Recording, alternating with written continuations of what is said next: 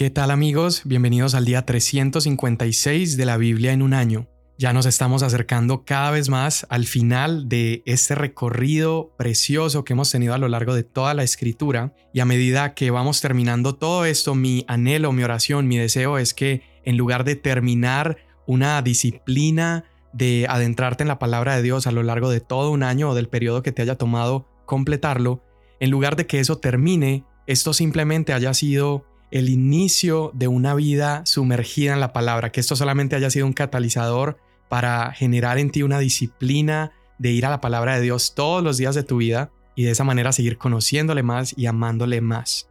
El día de hoy vamos a leer Apocalipsis capítulos 15 y 16 y el Salmo 45. Apocalipsis 15.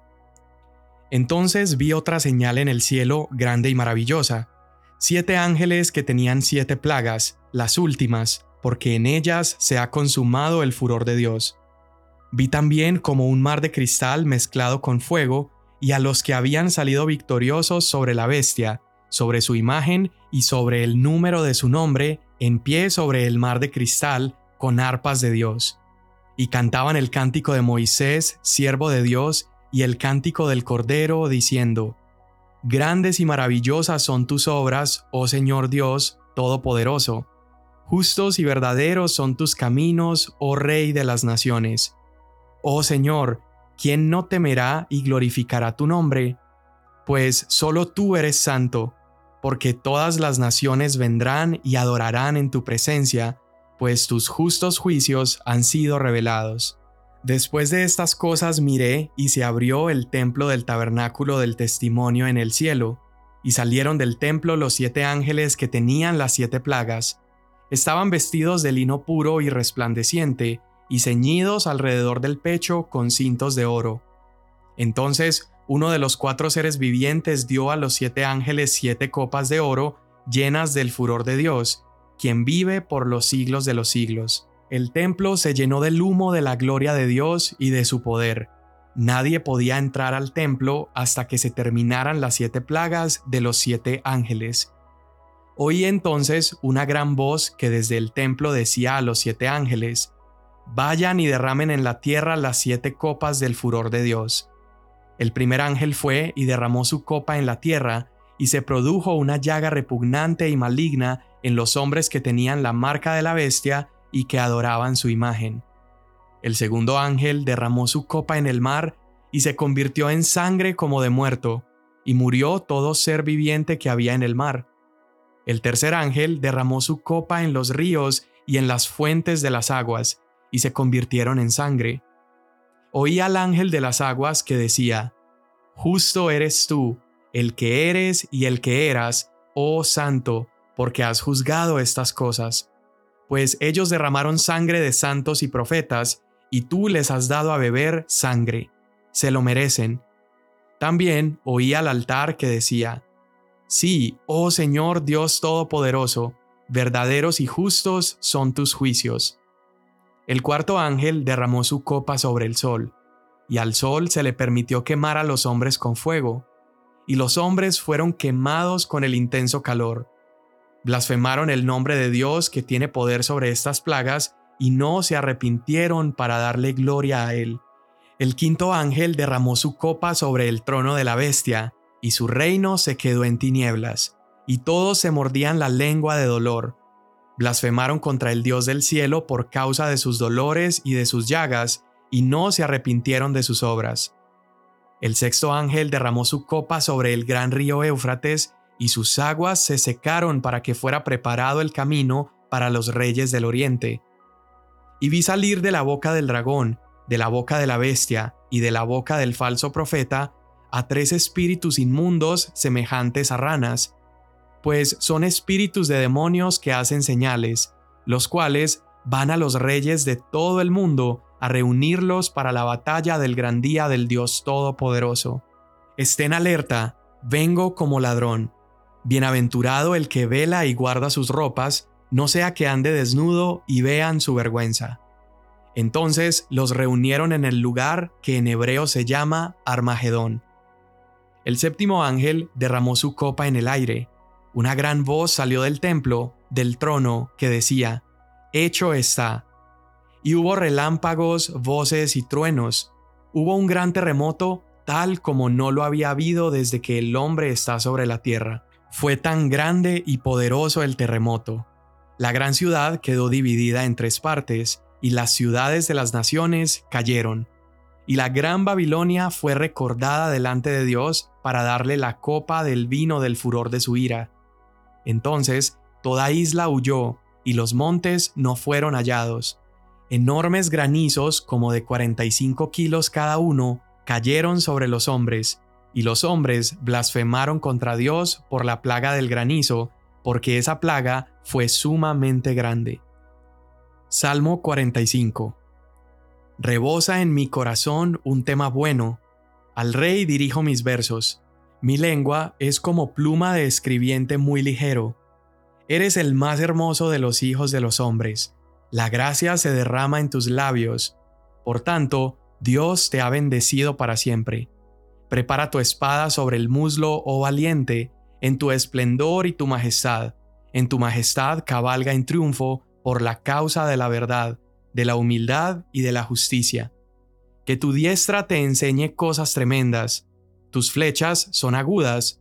Los pueblos caen debajo de ti. En el corazón de los enemigos del rey están tus flechas. Tu trono, oh Dios, es eterno y para siempre. Cetro de equidad es el cetro de tu reino.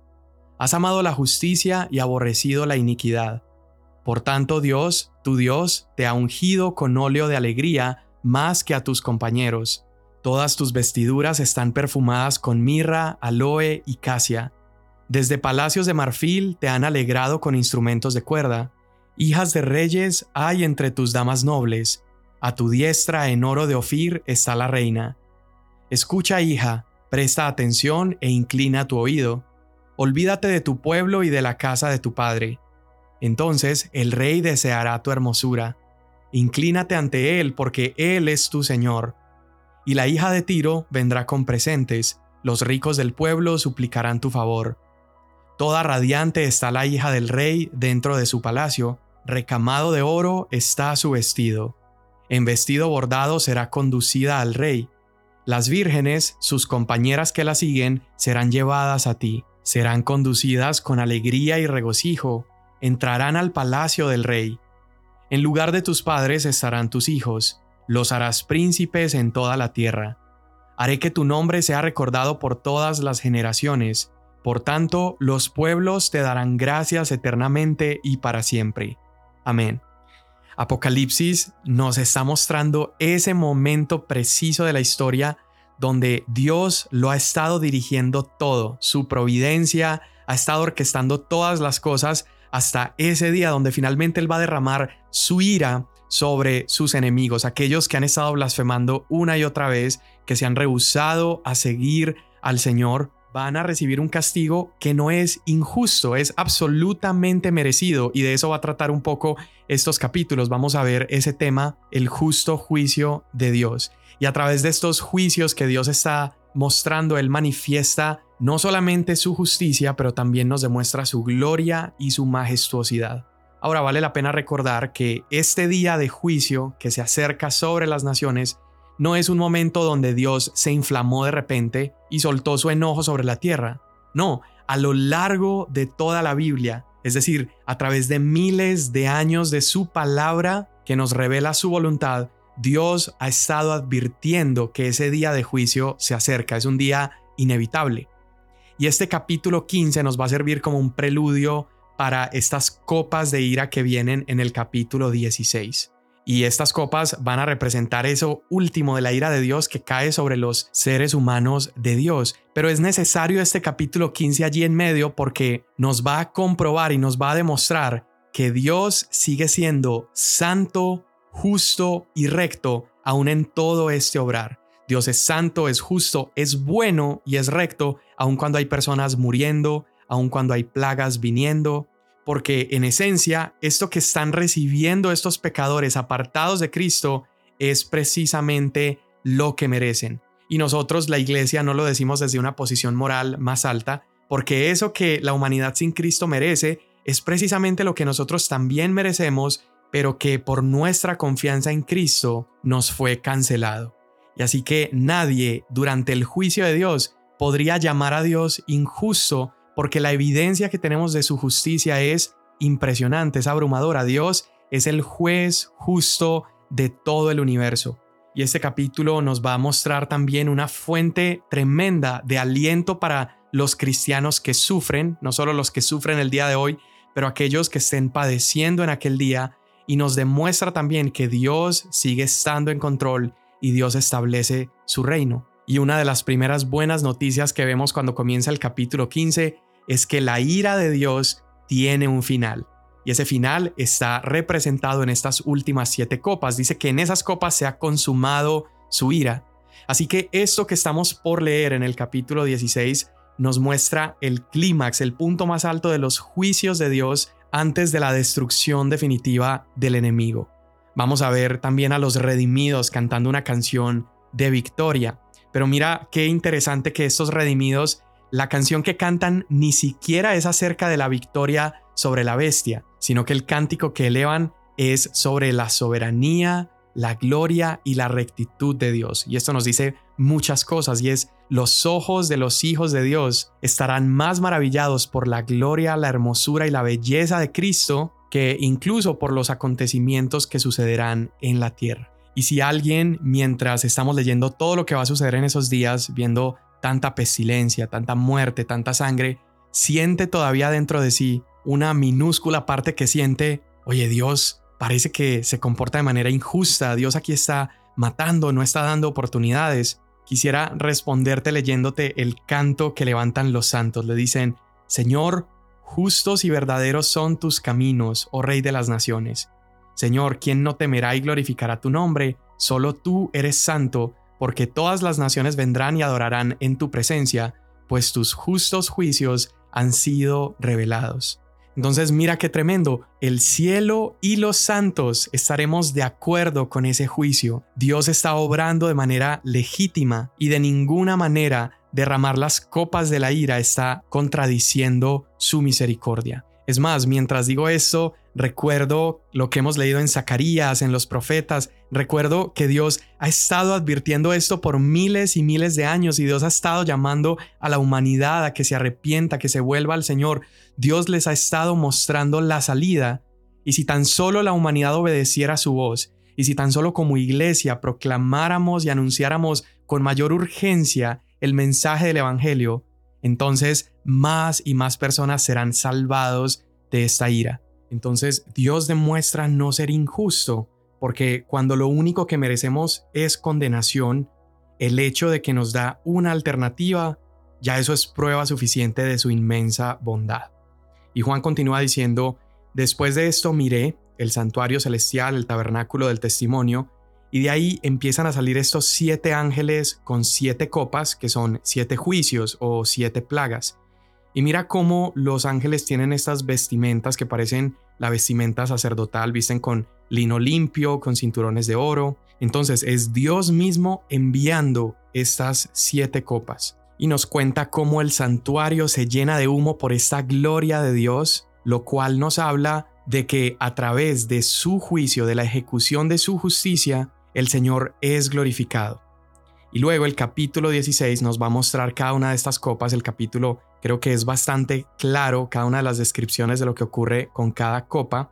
Y son derramadas sobre gente impía. Recuerda, aquellos que están marcados por el Señor no son tocados por el juicio del Señor. Así que estas copas se derraman es sobre los que evitaron adorar a Dios y siguieron a la bestia. Entonces, una vez más, Dios no está siendo injusto, sino que la humanidad una y otra vez ha invitado la ira de Dios a sus vidas y a nuestro mundo. Y la primera copa que es derramada, dice que el ángel derrama esta copa y aparecen unas llagas dañinas y dolorosas en aquellos que siguen y adoran a la bestia. Y esta nos recuerda un poco a la sexta plaga de Egipto y podríamos ir también a Zacarías capítulo 14 verso 12 que dice, esta será la plaga con la cual el Señor herirá a todos los pueblos que hayan combatido contra Jerusalén. Y aquí recuerda que el capítulo 14 nos empezó a introducir esta guerra, que es probablemente la que vamos a ver más adelante en este capítulo, cerca del monte de Megiddo. Y continúa, esta será la plaga que herirá a los pueblos que han combatido contra Jerusalén, su carne se pudrirá estando ellos de pie, se les pudrirán los ojos en las cuencas y se les pudrirá la lengua en la boca. Entonces imagínate qué dolor tan impresionante, qué enfermedad tan fuerte. La segunda copa viene y se destruyen los mares. Anteriormente habíamos visto que uno de los juicios de Dios afectó un tercio de todo lo que vivía en los mares, pero aquí ya es una destrucción definitiva. Dice que el mar se convierte como en sangre de muerto y muere toda clase de vida que quedaba en el mar. Luego se derrama la tercera copa y si las aguas del mar fueron contaminadas, ahora se contaminan las aguas dulces, los ríos, quebradas, los pozos, todo esto se convierte también en sangre y nos recuerda a esa primera plaga en Egipto donde el Nilo se vuelve en sangre. Y cuando esto sucede, hay una reacción en el cielo y este ángel comienza a cantar la misma canción que vimos en el capítulo 15 versos 3 y 4, la canción de Moisés y el cántico del Cordero, y dice, el Dios eterno es justo al traer estos juicios porque Él es santo. Y la razón que da por la cual justifica el hecho de que Dios haya vuelto las aguas en sangre es que los moradores de la tierra anteriormente derramaron la sangre de los santos y de los profetas. Entonces el ángel dice, ya que ellos hicieron esto, ya que ellos derramaron sangre de santos y profetas, así que Él les da sangre para beber a cambio de lo que ellos han hecho. Él les está dando lo que merecen, dice el versículo 6. Y el verso 7 otra vez nos vuelve a confirmar lo que vimos en el capítulo 15. El Señor es justo, sus juicios son verdaderos y son justos. Entonces acá vemos los ángeles, los santos, siguen estando de acuerdo con esto que está sucediendo porque Dios no es arbitrario en sus juicios, Dios no está siendo caprichoso, es más, Dios ni siquiera está actuando en una venganza explosiva en su juicio. Él siempre es justo y sus juicios son verdaderos. Dios es el único estándar de justicia perfecta y por lo tanto es válido y es lógico el hecho de que Él corrija a la humanidad y Él envíe sus juicios. Y esto que el ángel está haciendo es glorificando al Señor en su ira justa. La justicia de Dios y aún su ira son motivo para exaltar su gloria. Y qué escena, ¿no? Yo me imagino este momento con la tierra tal vez en silencio, hay tanta devastación, las personas están sufriendo y de lo poco que les quedaba, la poca agua que había para poder sobrevivir se ha convertido en sangre. Y en ese momento se escucha la voz de un ángel cantando en los cielos y la canción que este ángel canta es acerca de cuán justo es Dios. El cielo está celebrando su justicia y aquellos que viven en perfección moral, como este ángel, entienden completamente los juicios de Dios. Dios está en su derecho de hacerlo, como vimos desde el principio en Génesis 18. Dice, no hará justicia el juez de toda la tierra. Luego el Salmo 19.9 dice, los decretos del Señor son fidedignos y enteramente justos. Entonces, aquello que puede haber en nuestros corazones que nos lleve a tener problemas con el juicio de Dios, es decir, aquello que nos haga pensar, ah, no estoy tan seguro de que sea correcta esta manera de Dios actuar, en realidad no es nuestra justicia hablando dentro de nosotros, sino todo lo contrario. Esa parte de nuestras vidas que nos dice que nos merecemos algo mejor que la destrucción que escogimos es simplemente esa parte corrupta y egocéntrica hablando por nosotros. Vemos luego el cuarto ángel derrama esta copa sobre el sol y las personas comienzan a ser quemadas por un calor intenso. Y este es un calor abrasador que supera cualquier otra cosa que se haya experimentado en la humanidad. Entonces ve sumando cómo se ven esos juicios. Primero tienen estas llagas, tienen estas heridas, este dolor, ya no tienen cómo saciar su sed porque las aguas se han contaminado y por encima de todo eso el calor se intensifica al punto que quema. ¿Y cuál es la respuesta de la humanidad frente a todo eso? Ve lo que dice el verso 8. Maldecían a Dios y no se arrepintieron ni le dieron gloria. Qué difícil comentario, qué tristeza leer estas líneas que nos siguen mostrando una y otra vez la depravación, la maldad y la arrogancia de la humanidad. Porque déjame decirte que para este punto de la historia ya es muy claro, es evidente que esto viene de parte del Señor. No es como que la humanidad está en ignorancia simplemente viendo aflicciones caer sobre ellos. No, ya ha sido evidente, han visto seres impresionantes, han visto la mano de Dios, han escuchado la voz de ángeles y aún así siguen maldiciendo al Señor. Entonces Dios ha sido paciente, ha sido absolutamente paciente con el hombre pecador ha otorgado múltiples oportunidades para que estas personas se arrepientan y corran al Cordero que está por venir a destruir a Satanás, pero repetidas veces, llenos de desprecio y voluntariamente, están negando la gracia de Dios y hombres y mujeres se niegan a arrepentirse. Y Dios pues fue bastante claro, Dios va a destruir al reino del anticristo y a aquellos que estén afiliados con él. Luego viene entonces la quinta copa y esta quinta copa nos recuerda la novena plaga egipcia, que fue cuando la tierra se llenó de oscuridad. Y esta plaga al parecer comienza de manera local, pero luego se extiende por todo el mundo y comienza en el trono de la bestia, que es el anticristo. Él se convierte entonces en el foco, en el objeto de este juicio de parte de Dios, y él y todo su reino son sumidos en oscuridad. Ahora, no sabemos exactamente de qué manera sucede esto, pero con toda seguridad está hablando mucho más allá de ausencia de luz. Así que puede ser que se trate de una opresión, tal vez un temor, o puede ser un golpe económico, físico, político. Hay una oscuridad, una falta de esperanza. La oscuridad también nos habla de angustia. ¿Y cómo no va a haber angustia si no hay agua, hay un calor absoluto, hay enfermedad consumiendo a las personas? ¿Y cuál es la respuesta de la humanidad? Bueno, vemos el mismo resultado. Dice que las personas se mordían su lengua debido al dolor, pero blasfemaron con esas lenguas, no se arrepintieron de sus obras. Y esta va a ser la última vez en todo el libro que se nos dice que la humanidad no se arrepentiría. Y esto nos da una señal de que el día de la gracia ha terminado. El Señor está terminando de pasar esa hoz, está terminando de recoger la cosecha y por lo tanto ya no es hora de sembrar misericordia. El plazo de Dios ya pasó. Entonces, ni la misericordia y la paciencia de Dios fueron capaces de cambiar el corazón de la humanidad, pero vemos que tampoco el juicio y las plagas lograron sacudirlos al punto de hacerlos arrepentir. Y esto es tan doloroso porque puede estar hablando incluso de algunos de nosotros, puede estarse tratando de nuestros vecinos, familiares, nuestros hijos, hermanos, personas que están tan aferrados a sus ídolos, que están amando más su pecado que a su libertador, que a su salvador. Y lo que es tan doloroso es que esa vía de escape, esa puerta que es Cristo Jesús, siempre ha estado abierta para que podamos escapar de ese día de juicio y de ira. Y sin embargo vemos que al final habrá tantas personas que se rehúsen a salir de su esclavitud. Creo que es difícil no llorar, es difícil no dolernos mientras leemos estos pasajes. Y luego viene el sexto ángel, derrama su copa y la echa sobre el gran río Éufrates.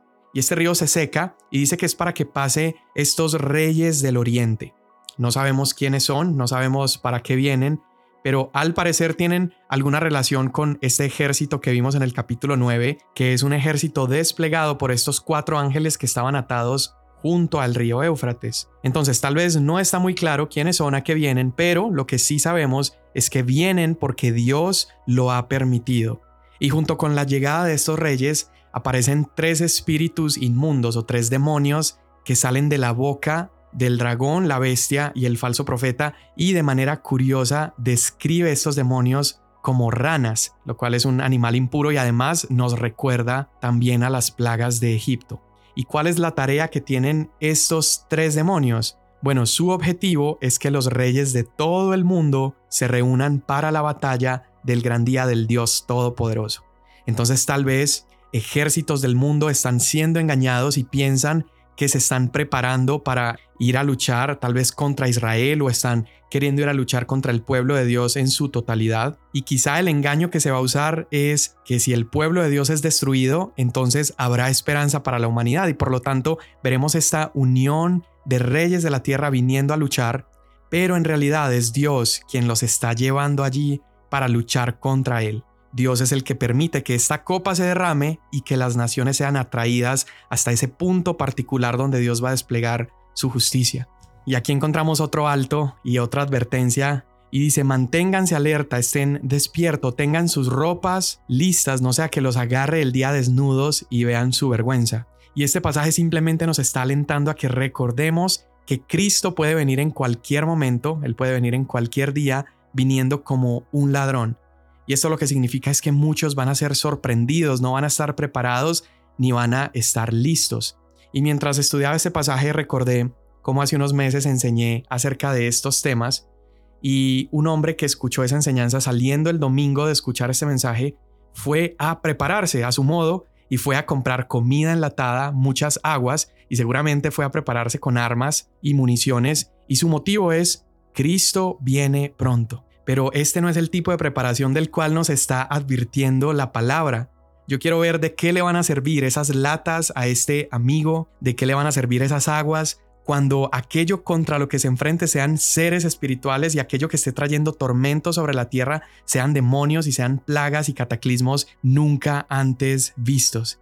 Y aquí yo me pregunto también de qué van a servir incluso las armas, y más cuando la tarea de la iglesia será perseverar en fidelidad a Cristo y perseverar en el Evangelio confiando en la provisión de Dios. Y mi amigo, yo quiero que el día de hoy te mantengas alerto, mantente despierto. Y cuando el texto dice que tengamos nuestra ropa lista para que no vean nuestra desnudez, está hablando de esa vestidura espiritual. Recuerda lo que el Señor le dijo a la iglesia en la Odisea en el capítulo 3, compremos de él ropas blancas, a lo que se refiere es que mantengamos siempre esa vestimenta espiritual puesta y no permitamos que nuestra preparación, nuestra vida espiritual disminuya para que no seamos encontrados desnudos o expuestos, porque en ese día todo se hará evidente, será evidente quiénes son cristianos verdaderos, quienes buscaron al Señor, quienes se prepararon en oración, en la palabra y quienes mantenían una relación profunda con el Espíritu Santo.